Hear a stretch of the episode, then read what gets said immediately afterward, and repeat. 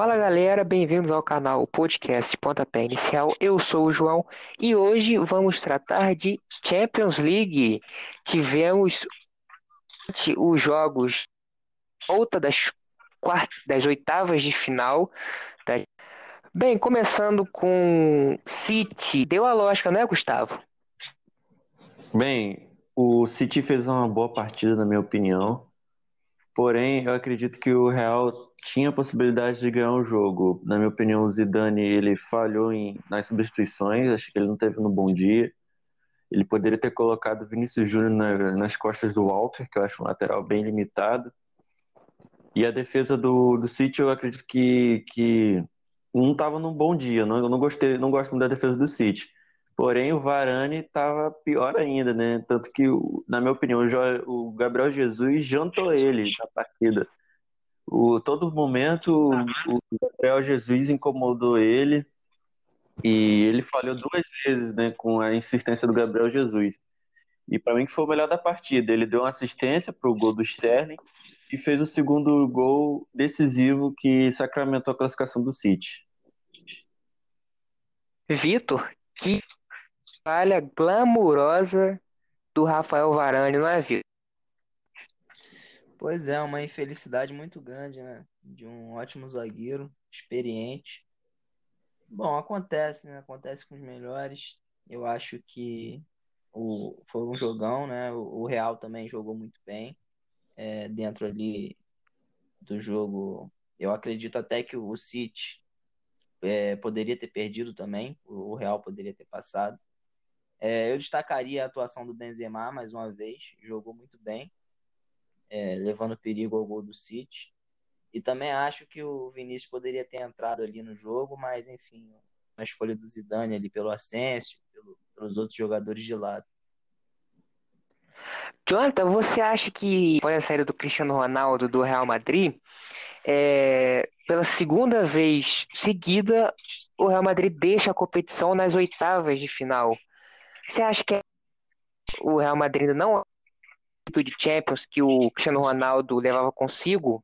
É, então, o, Cristiano ele, ele tem o Marcelo Bleckler, né, do, da Esporte Interativa, ele diz que o Cristiano Ronaldo, você levanta uma geladeira para ele, ele mete gol, né? E tem muito disso, entende? O, o, no jogo mesmo, o Real buscava alguma bola na área, não tinha ninguém ali para matar, um chute de fora da área. O Real sente a falta de uma liderança, apesar do Benzema estar tá jogando demais. Mas o Cristiano é o Cristiano, né? É difícil, né? Quando o Messi sair do Barcelona, também vai ter uma, vai sentir uma falta enorme também. É isso. É, indo agora para o jogo que ocorreu, teoricamente, a grande surpresa, porque estão jogando, é, o Lyon, apesar de ter perdido o jogo da volta por 2 a 1 se classificou graças ao gol fora, marcado por Memphis Depay. Que vou te falar, os dois primeiros gols, tanto da, da, da Lyon quanto da Juventus, assim, não marcaria pênalti, naquela mão do, do zagueiro da Juventus, nem marcaria pênalti no, no lance da Juventus, que para mim o zagueiro foi na bola. E você, Gustavo? Pega esse raciocínio ou tem opinião diferente? Bem, acredito que foi marcado os pênaltis muito errado e acredito que esse jogo levanta a discussão muito sobre o regulamento. Pelo seguinte, o gol fora de casa, ele prejudica muito o time mandante. E nesse caso demonstrou que a arbitragem errou para os dois lados, mas quem saiu maior prejudicado foi a Juventus. Em tese, quando o árbitro compensa um pênalti, né? Ele, entre aspas, deu um pênalti para cada lado mal, marcado, mal marcado, ele teria compensado, mas não compensa pelo gol fora de casa. Ele estaria eliminando a Juventus mesmo que ganhasse o jogo. E foi o caso.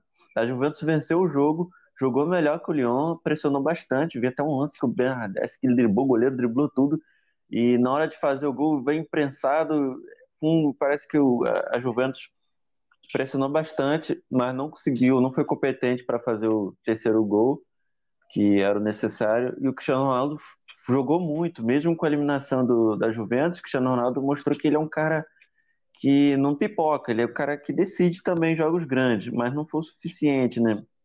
Acredito que esse regulamento prejudicou bastante, deveria ir para os pênaltis, na minha opinião, porque foram e os pênaltis foram bem mal marcados, né?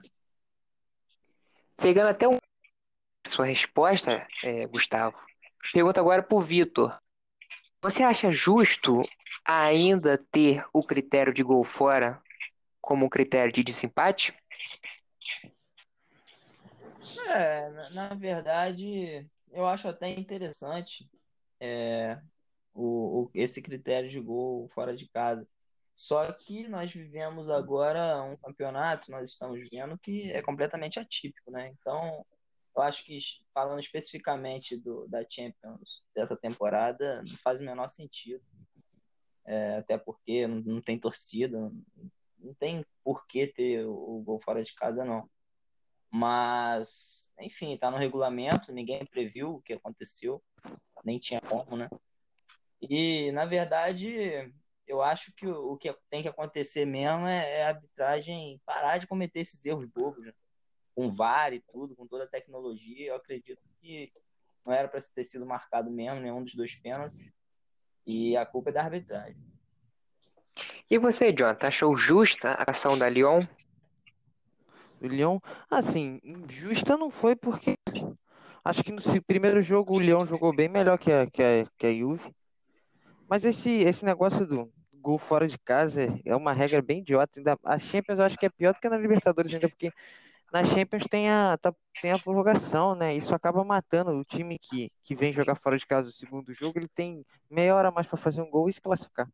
Foi o caso é. do Liverpool. Foi o caso do Liverpool. Então acho que tipo, esse pênalti prejudicou muito, mas no total mesmo a Juve não jogou um futebol para passar não a União mereceu pelo futebol apresentado. Acho que jogou, no geral jogou melhor. Apesar do é. Cristiano Ronaldo ter marcado dois gols e um golaço segundo, né? Uhum.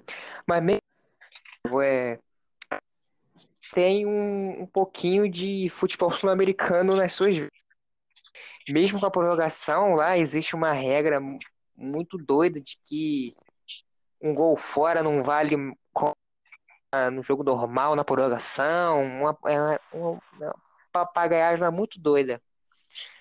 É, indo agora para o terceiro jogo do, dos quatro que restavam, o Barcelona passou de passagem pelo Napoli. Tá, foi justo, foi justo sim. O Barcelona fez uma boa apresentação. É, eu vinha falando da inconstância do Barcelona na La Liga, e a gente nunca sabe qual o Barça que vai entrar em campo, né? Eu lembro de ter dito isso. O Barça que entrou em campo agora nesse último jogo contra a Napoli foi um grande time, aquele que a gente está acostumado a ver, Messi inspirado. E mereceu sim, um jogo que não sofreu muito, né? Fez os gols ali num curto espaço de tempo e conseguiu administrar até o final. Gustavo, você acha ainda é muito dependente do Messi para obter êxito em seus jogos? Bem, acredito que sim. O Barcelona é um sem o Messi e outro completamente diferente com ele, né? Se torna um time bem mais forte pela personalidade dele, pelo estilo de jogo dele.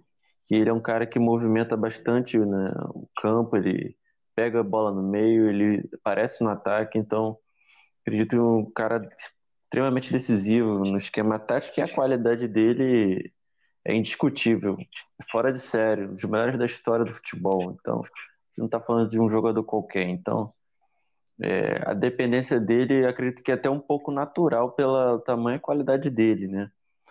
O que pode acontecer é você diminuir isso. No caso, não é o que vem acontecendo, porque o time do Barcelona não vem em boa fase.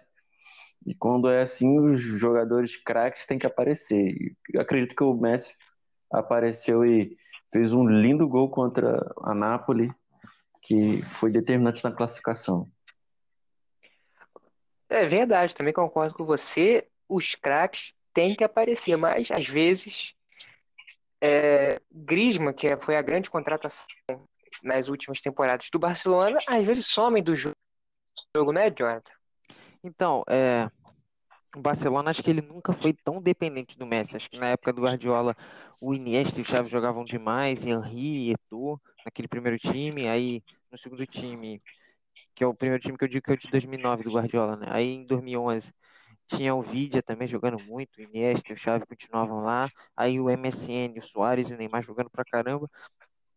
E esse ano não, esse ano é só, desde o ano passado, na verdade, é só só só o Messi. E esses jogadores aí têm tem sumido, né? Griezmann, o Griezmann fez uma temporada o, o, o, Sérgio Ramos tem mais gol na La Liga que o Griezmann. O Soares muito mal, Isso. fargou fora de casa na Champions faz um tempão. E eu sou fãzaço do Soares, mas tá mal demais o, o Dentuço. E acho que o Barcelona tá, tá um pouco perdido, sabe? Contrata um técnico o Kik Setien. Eu não achei uma boa partida do Barcelona, não. Eu discordo um pouco do Vitor. Achei o Barcelona diferente. Acho que o Barcelona deu sorte. Assim, sorte não, mas acho que o Barcelona foi bem cirúrgico, né? Diferente do Barcelona que a gente está acostumado a ver, né? Que pega a bola, tá sempre em vantagem, tá sempre com a bola nos pés, tá sempre atacando. O Barcelona se retraiu um pouco, chutão. Foi diferente do Barcelona que a gente está acostumado a ver. E o Barcelona vai pegar uma pedreira na próxima fase, né? O, o Bayern de, logo o Bayern de Munique. Ah, e falando do último jogo, a cumprir a tabela, né, Gustavo? Foi um 4 a 1 categórico. Bem, não tem nem o que discutir. Um 7 a 1 no placar agregado, Lewandowski jogando muita bola, participando de todos os gols, um atacante completo. Acredito que o time do Bayern está em uma fase bem melhor, muito favorito